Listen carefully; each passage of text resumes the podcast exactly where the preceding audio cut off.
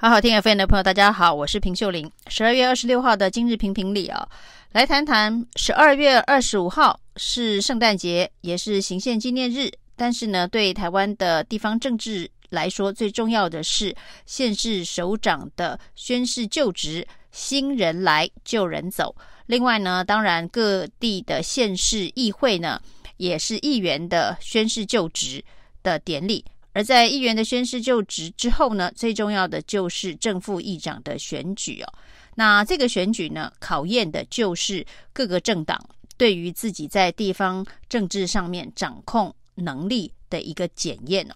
而这次的这个议会的选举呢，在几个县市议会都发生了戏剧性的变化。那高雄呢，是国民党的这一个曾俊杰临时阵前倒戈。帮助民进党的康裕成选上了议长，他自己是副议长。那在这一个呃带枪投靠民进党之后呢，他也退出了国民党。而另外呢，在基隆也发生一样的状况啊，在基隆呢，也是因为国民党议员的跑票，在亲民党跟民进党的合作之下，民进党首度拿下了基隆市议会的议长。另外，在大家从这一个选举前。正副议长选举前就一直关注，甚至成为民进党茶壶内风暴的台南市议会议长的选举哦，对民进党未来的政局是有非常非常长远的影响。因为呢，有六位正国会的议员呢，啊，在投票之前发表声明说，他们是为了党政含泪投票，因为民进党已经放话了，如果跑票的话，绝对会开除党籍。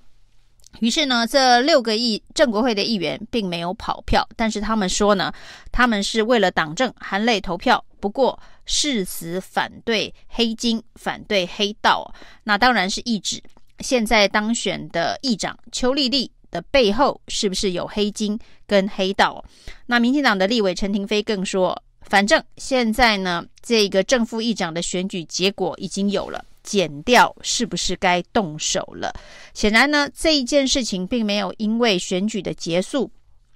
而落幕。那后续可能会一路打到二零二四年的立委选举，甚至下一届的台南市市长选举。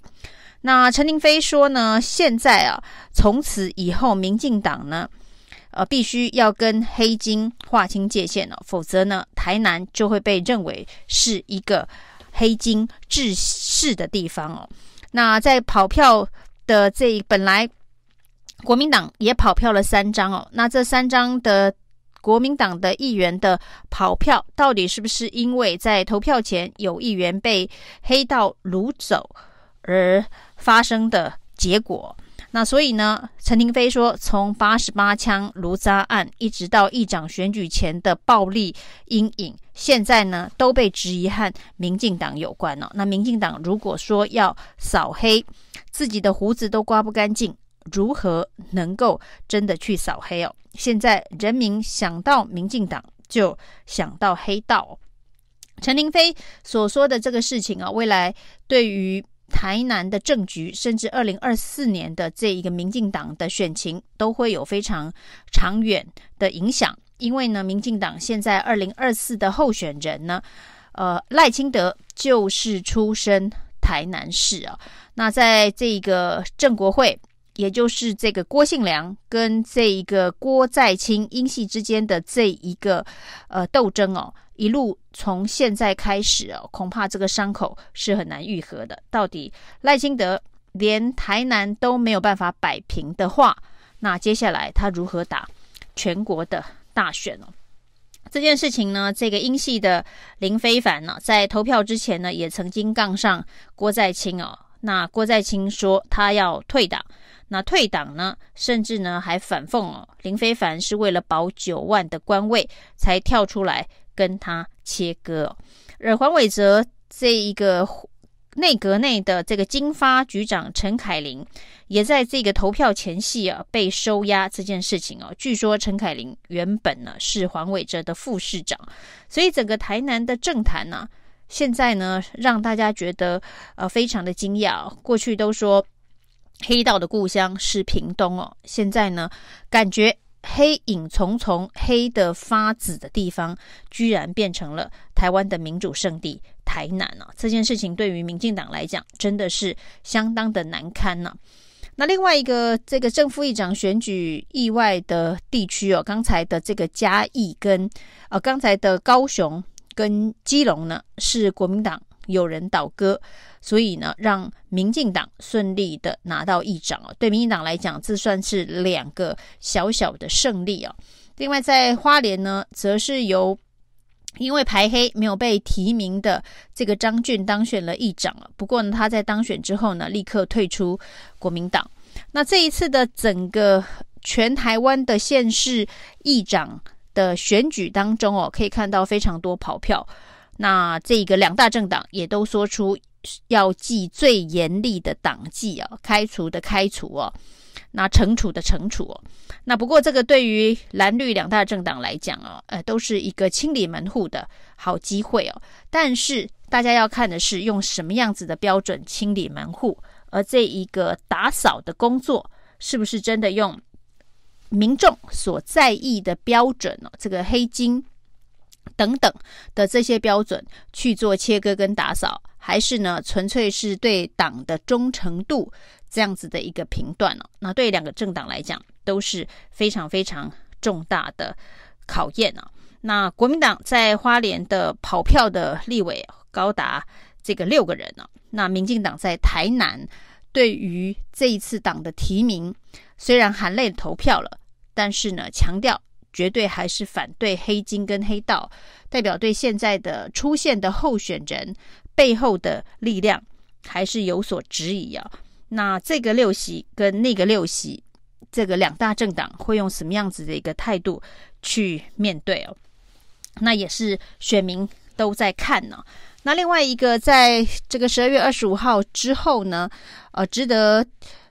正面看待的现象哦，是新竹市长高虹安呢。率先提出哦，在选举期间所发生的司法诉讼，他所控告媒体的司法诉讼啊，他要撤回啊。他说呢，新竹市的市政更重要，接下来他要专心市政啊，所以撤回了在选举期间对媒体的告诉哦。那另外呢，桃园市市长张善政啊，也做了同样的事情啊。那他对于在选举期间针对郑文灿。跟郑运鹏所提出的啊、相关的选举的诽谤官司，还有一些民进党的议员候选人呢，也都全部撤告。那也是要回归这个市政作为最重要考虑的一个起手式哦。那不管是高虹安还是张善政哦，至少这样子的一个做法，对于整个社会在选举之后的和解，总是有一个正面的帮助哦。所以呢，一场选举之后啊，两大政党对于内部的这一个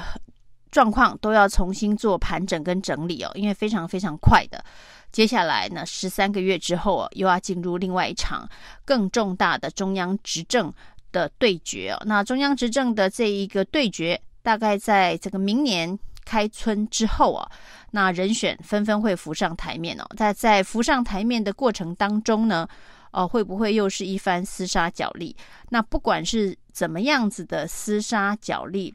党内的力量的这个派系的斗争哦，其实人民在意的就是是不是能够用民众所关心的角度，呃，两个政党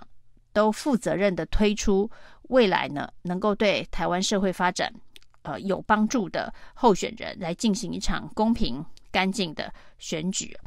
那至于这一个正在现在执政的民进党哦，对于这场败选给民意的回应，到现在为止呢，呃，显然并没有得到民众的支持哦。所以呢，下个礼拜蔡英文总统要开一场国安会议哦。那这个国安会议呢，呃，虽然讲的是要讨论兵役延长的相关的议题啊，但是除了兵役延长之外，外界所质疑的民进党的黑金疑云。还有内阁是不是要改组，以及呢，现在整个社会所面对的通膨跟经济，所以有不少执政党的立委希望呢，在超收呃税金好几千亿的状态之下，应该要还税于民哦，就直接发红包在过年前让大家过个好年哦。那这当然都是从各种不同的角度去思考民众的需求，以及呢，在这个阶段，民进党还能够为台湾的人民做些什么样的事情啊？那国安会议，蔡英文总统会不会针对这些有关于国家安全的兵役问题，或者是呃民进党的黑金形象、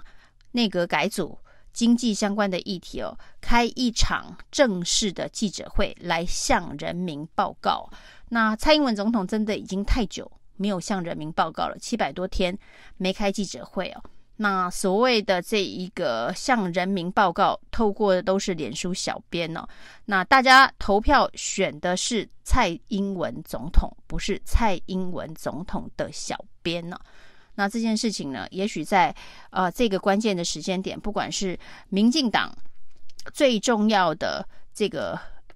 领导人，或者是中华民国最重要的领导人呢，都有必要站上第一线，呃，来把相关的议题向人民报告。这个等了七百多天的记者会，不知道下个礼拜蔡总统呢会不会呃面对败选之后。的这样子的一个民意，痛定思痛的来向人民报告。以上是今天的评评理，谢谢收听。